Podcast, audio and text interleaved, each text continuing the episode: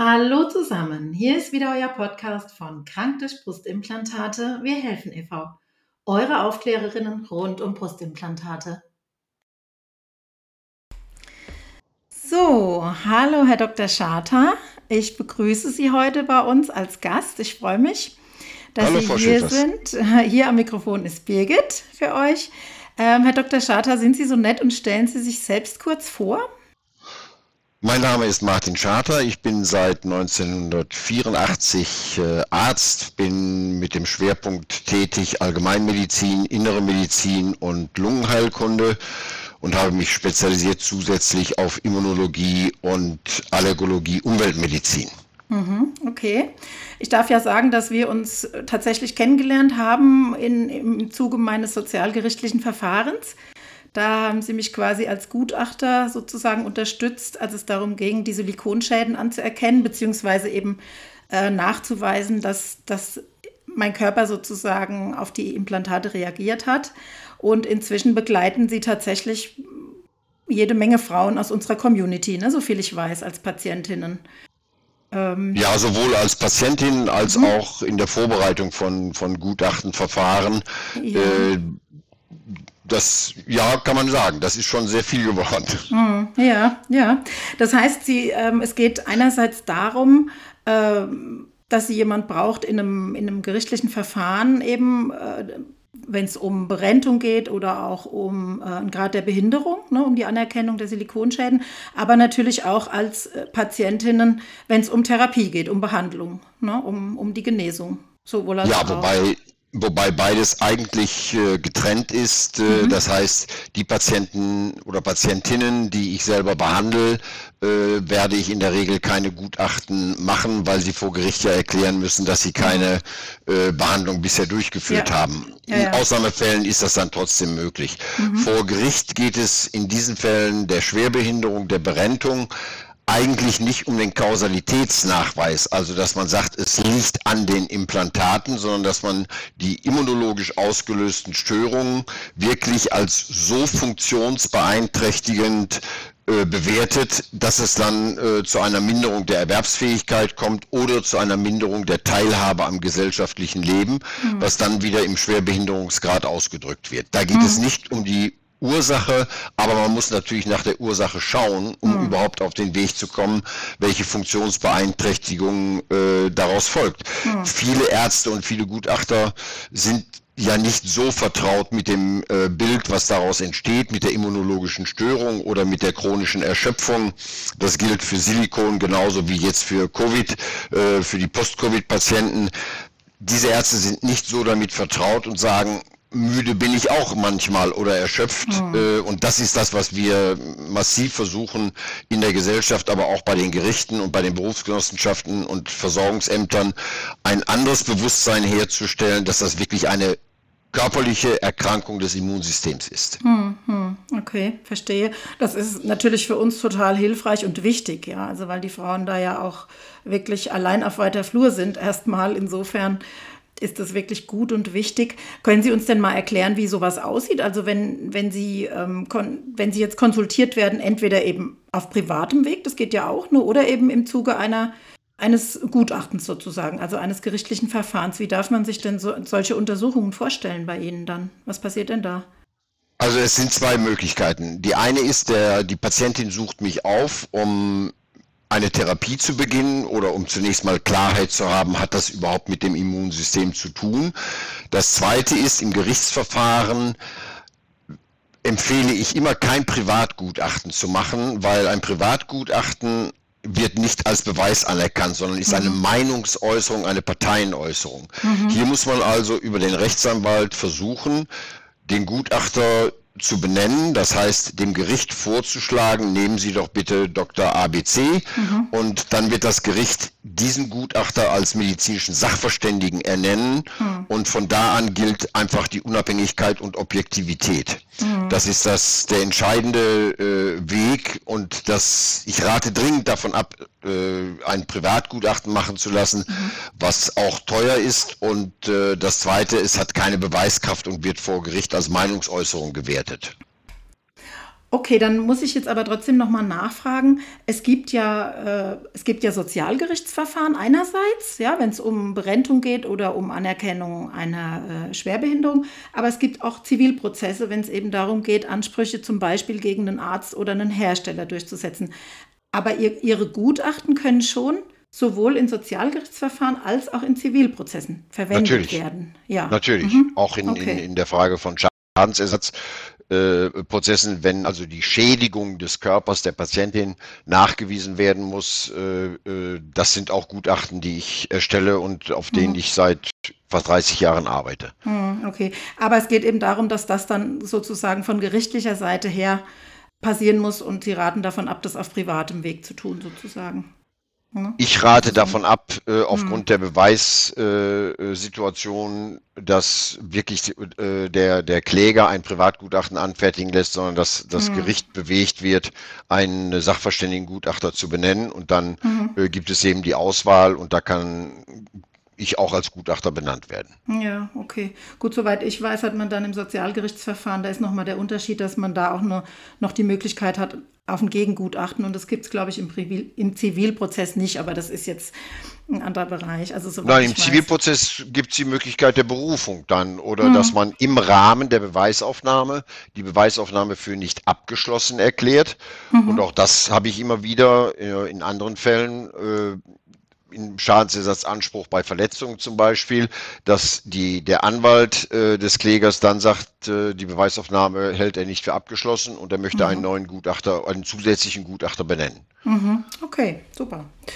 Ähm, dann nochmal auf meine Frage zurück, äh, um nochmal darauf zurückzukommen, wie kann ich mir so eine Untersuchung vorstellen? Also wenn jetzt jemand zu Ihnen kommt und es soll eben nachgewiesen werden, ähm, ob er eben quasi geschädigt wurde durch die Implantate.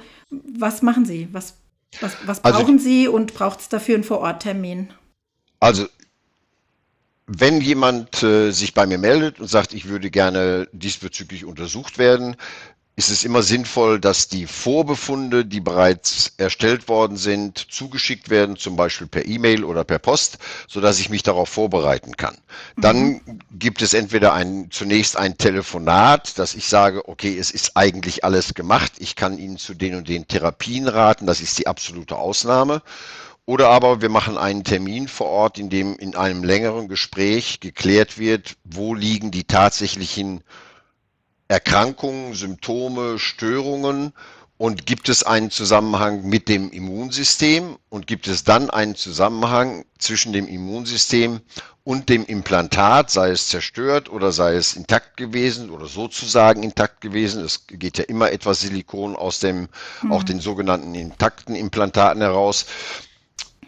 Und dann mhm. kommt es zu den eigentlichen immunologischen Untersuchungen, um den Nachweis zu führen, ist das Immunsystem in dieser Richtung gestört, was wir, wir wissen, was wir für Untersuchungen machen müssen. Es mhm. gibt äh, eine breite Palette von Untersuchungen, aber wir gehen modulartig vor. Das heißt, wir gehen Stück für Stück vor, um zunächst einmal eine grundsätzliche Erkenntnis über das Immunsystem zu gewinnen. Was ich immer wieder sehe, sind Befunde, dass beim ersten Besuch 150 Untersuchungen gemacht werden und die Rechnung in die Tausende geht.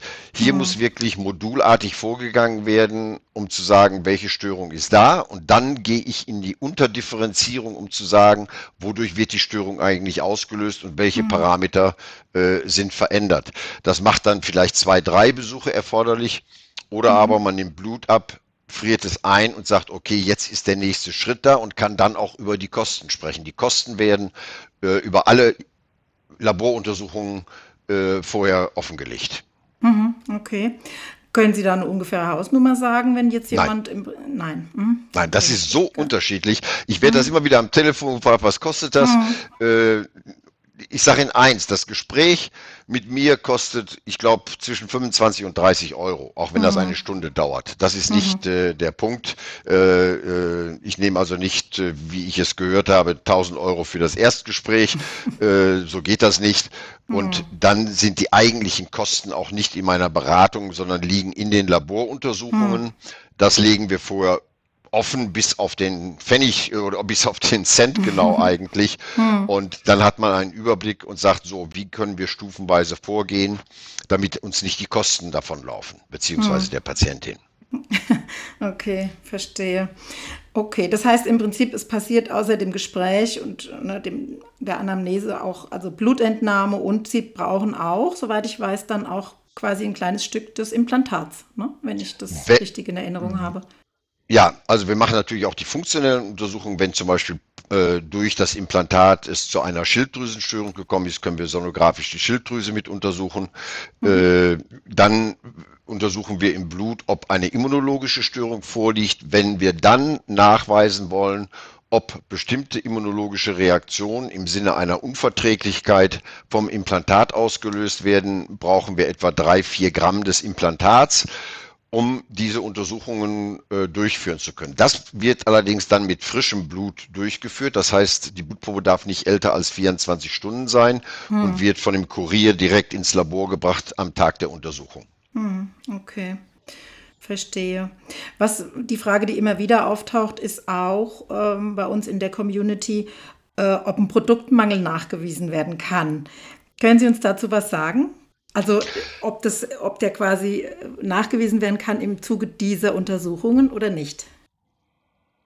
Nein, wir können keinen Produktmangel nachweisen. Wir können mhm. natürlich die Probe untersuchen lassen auf, auf Schadstoffgehalte. Äh, das ist überhaupt kein Problem. Mhm. Äh, aber die eigentliche technische Untersuchung, dafür gibt es inzwischen äh, Arbeitsgruppen an verschiedenen Fraunhofer-Instituten, mhm. die sehr äh, äh, seriös, solide arbeiten, die sich das Silikon anschauen und sagen, mhm. was ist das eigentlich für ein Silikon, was dort verarbeitet wurde. Mhm. Und äh, das ist eine Methode, die dann auch benutzt werden kann, um zu sagen, eigentlich stimmt das nicht mit dem, was im Medizinprodukt zugelassen worden ist, überein.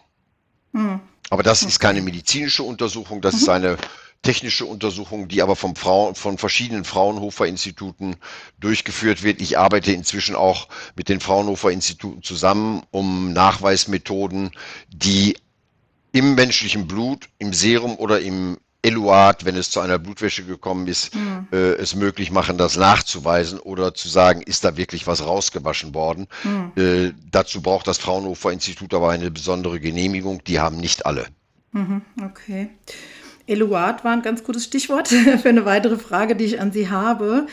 Ähm, Sie haben es schon angesprochen, ähm, da geht es um die Blutwäsche, die Apherese oder Inusferese. Was halten Sie von diesem Verfahren? Wollen Sie dazu was sagen? Ist das was?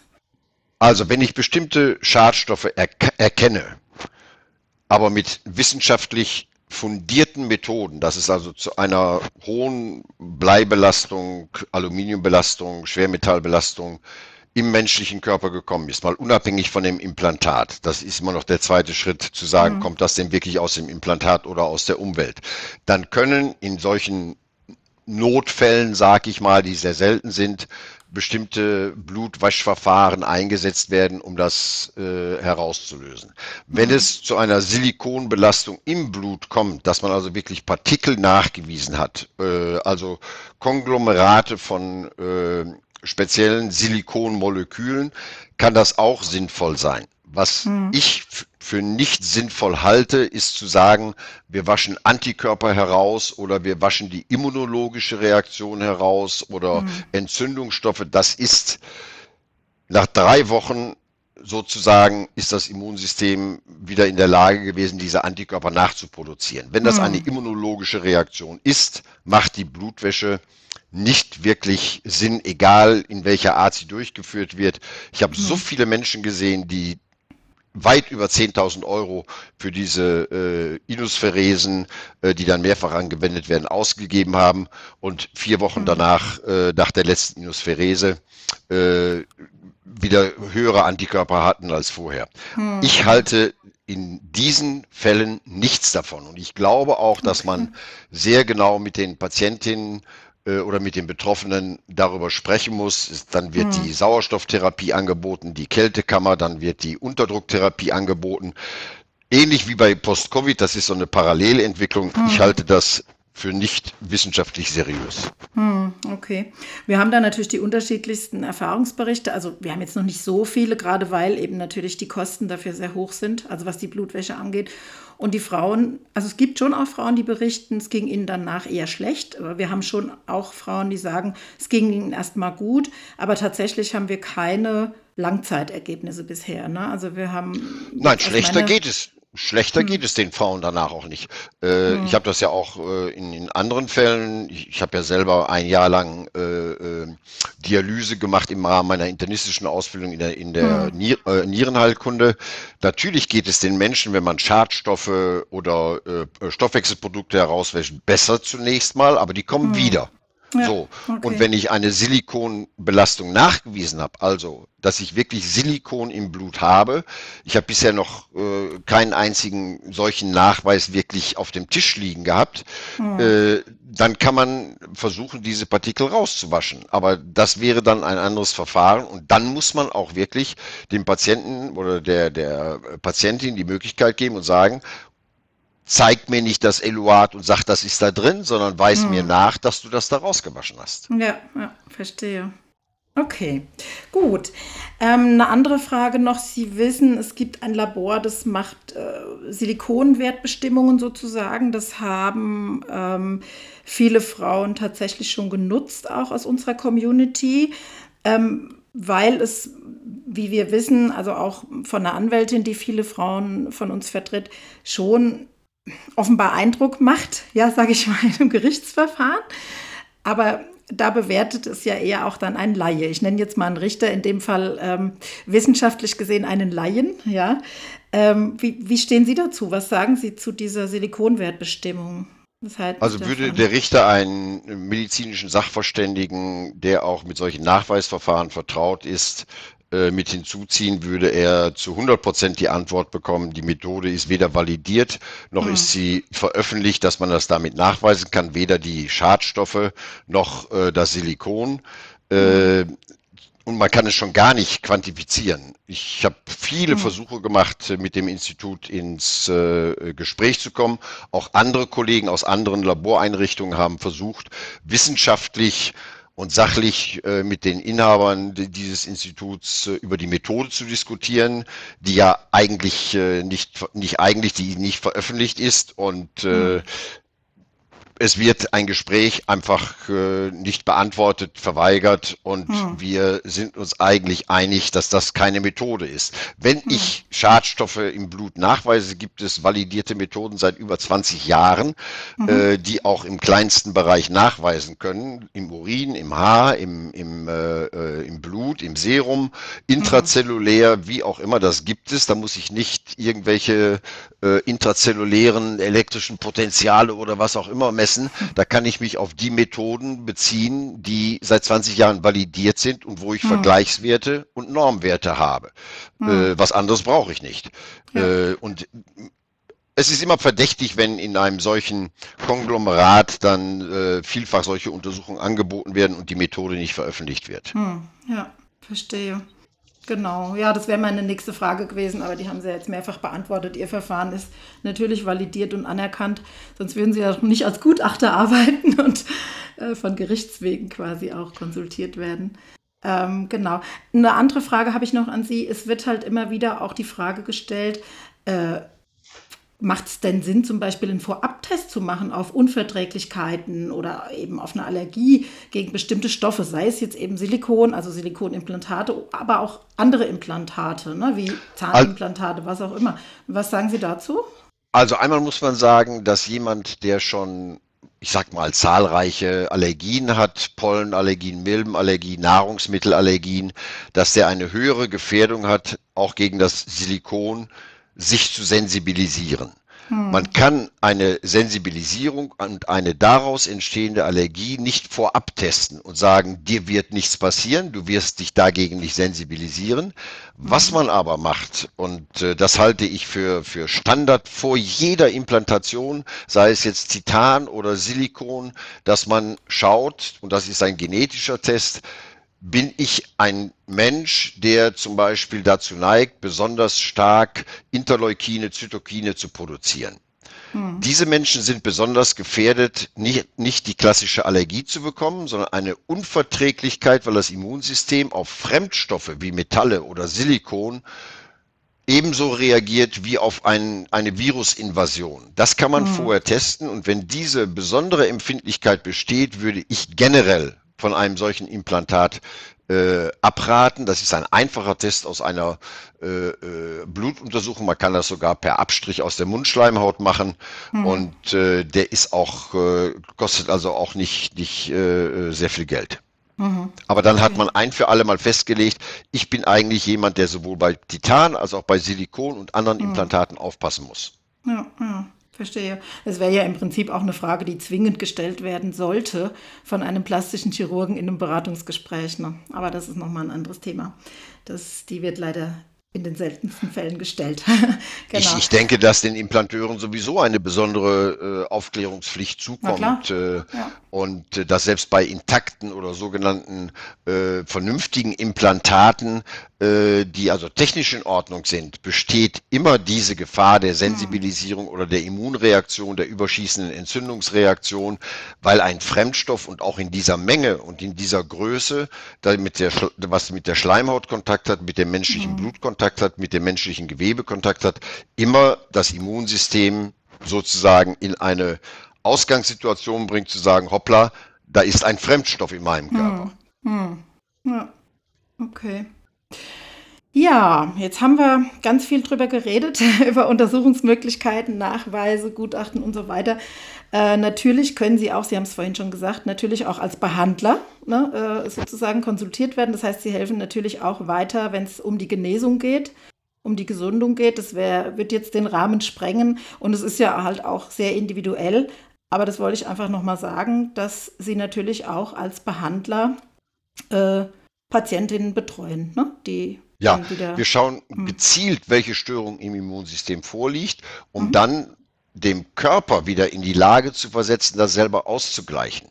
Das mhm. heißt, die Medikamente oder die, die Grundstoffe, die wir als Infusion geben oder über Kapseln geben, sollen das nicht unterdrücken, das Immunsystem, mhm. äh, sondern sollen helfen, dass das Immunsystem lernt, das zwischen Fremd und Feind, äh, Freund und Feind wieder richtig zu unterscheiden, das heißt das mhm. Gleichgewicht wiederherzustellen.